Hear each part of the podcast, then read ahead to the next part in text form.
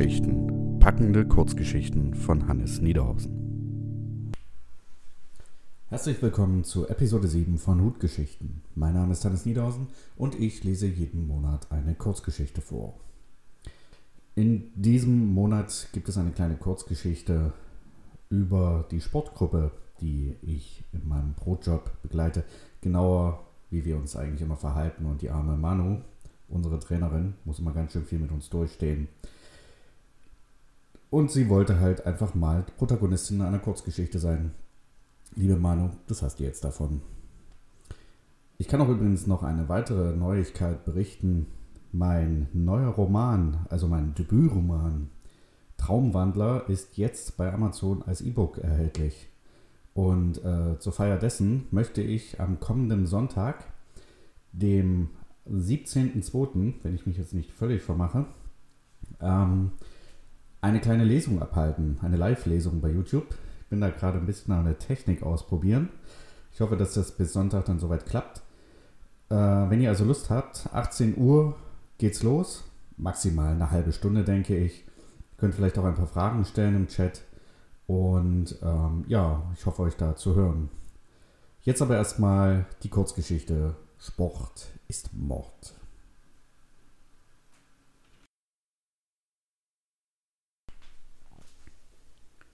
Sport ist Mord.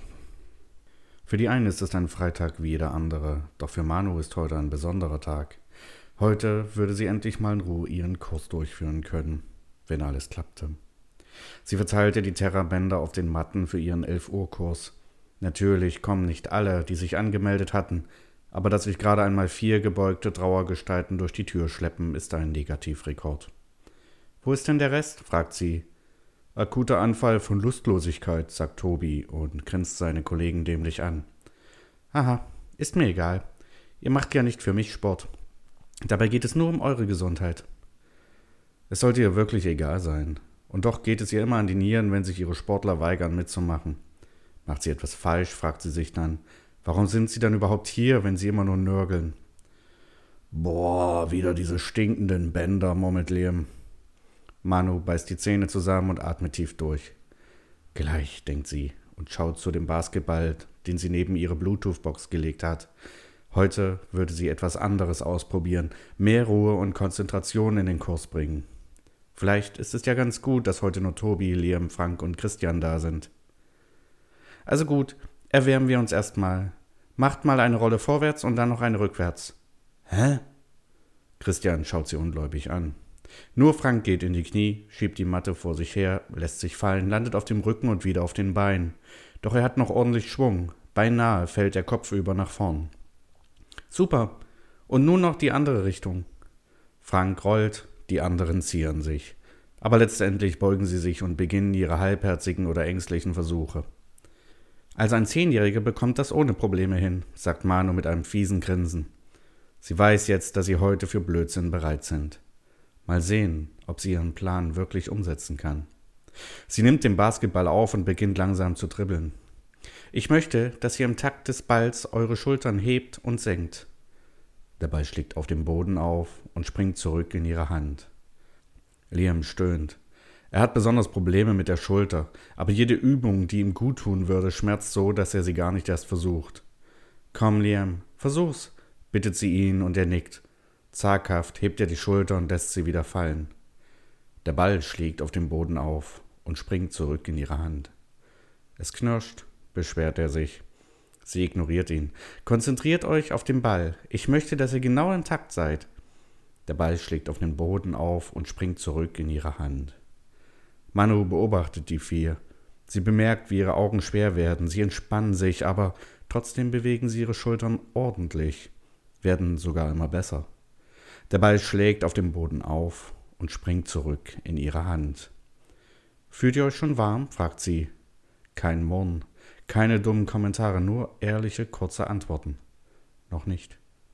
Na gut, dann lassen wir jetzt die Arme hängen und werden im Takt des Balls einen Seitschritt nach rechts, wieder in die Mitte und einen nach links machen. Der Ball schlägt auf dem Boden auf und springt zurück in ihre Hand.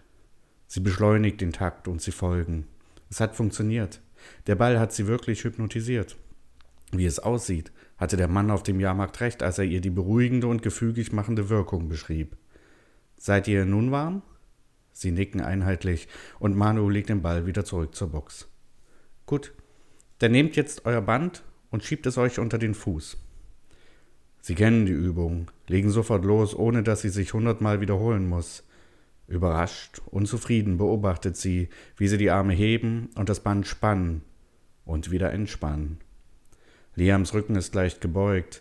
Du wolltest den Rücken gerade machen, sagt sie und wartet auf seine Standard-Retourkutsche. Nee, du willst das. Doch er nickt und streckt den Rücken.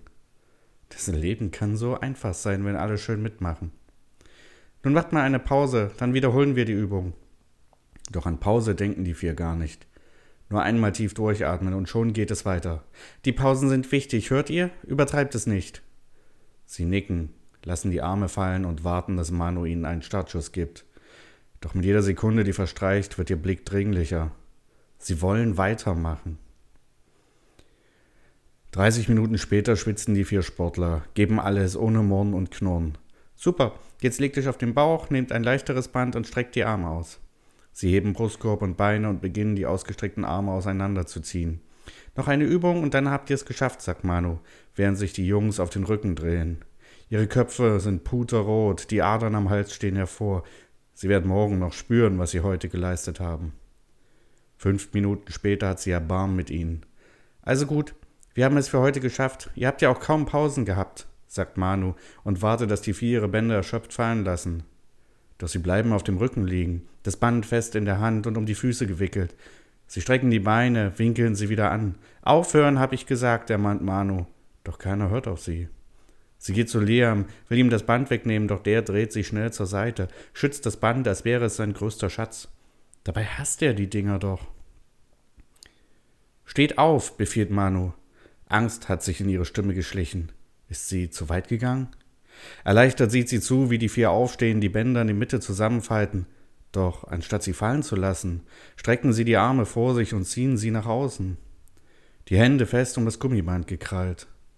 Hört doch auf, ihr seid doch völlig fertig. Sie ächzen alle vier. Die Köpfe sind nun schon rot wie Tomaten. Manu rennt zu Tobi, dem Schwächsten in der Runde, und stößt mit der Schulter gegen seine Brust. Doch sein Körper ist starr wie ein Brett. Als sie versucht, nach dem Band zu greifen, wehrt er sie ab, stößt sie mit voller Wucht um. Sie schreit, als ihr Steiß auf den Boden kracht, dann dreht sie sich zur Seite, sieht den Ball und greift nach ihm. Wie nach einem Rettungsring. Aufhören, schreit sie und knallt den Ball auf den Boden. Seht auf den Ball! Nichts passiert. Die vier Dänen ächzen die Bänder. Tobi beginnt zu zittern. Speichel läuft ihm aus dem Mund und vermischt sich mit Schweiß. Sie sieht keine andere Möglichkeit, holt mit dem Ball aus und mit aller Kraft schleudert sie ihn gegen Tobis Brust. Für einen Schrei hat er keine Kraft mehr. Er sackt in sich zusammen und bleibt zitternd auf dem Boden liegen. Christian und Frank neben ihm reagieren überhaupt nicht. Sie ziehen weiter an den Bändern und lassen locker. Spann, entspann, spann. Manu wirft sich auf den Boden, völlig verzweifelt schiebt sie Tobis Kopf zu sich, legt ihn auf ihre Oberschenkel. Dann endlich hört er auf zu zittern aber sein Atem wird flacher. Sechs Züge später atmet er gar nicht mehr. In dem Moment schreit Christian auf und fällt. Nein, nein, nein, schluchzt Manu, ihr sollt aufhören, hört doch einfach auf. Doch sie tun nichts dergleichen. Die letzten beiden ziehen weiter an den Bändern, die Arme zittern, die Muskeln sind zum Bersten gespannt. Ihr bleibt nichts anderes übrig, als darauf zu warten, dass auch sie umfallen. Ich wollte doch nur einmal einen Kurs ohne Diskussionen. Sie wischt sich die Tränen von der Wange und schaut zur Eingangstür. Da steht er, der Mann, der ihr den Ball übergeben hatte. Er streicht sich durch seinen Ziegenbart, wischt sich imaginäre Staubkörner vom roten Jackett und grinst sie an. Sie haben es dir gesagt. Sport ist Mord.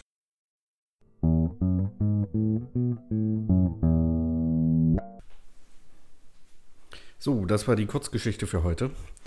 Ich hoffe, wir sehen oder ihr seht mich am Sonntag alle auf YouTube um 18 Uhr äh, zu meiner kleinen einführenden Lesung zu Traumwandler. Ansonsten hören wir uns nächsten Monat wieder. Bis dahin, euer Hannes.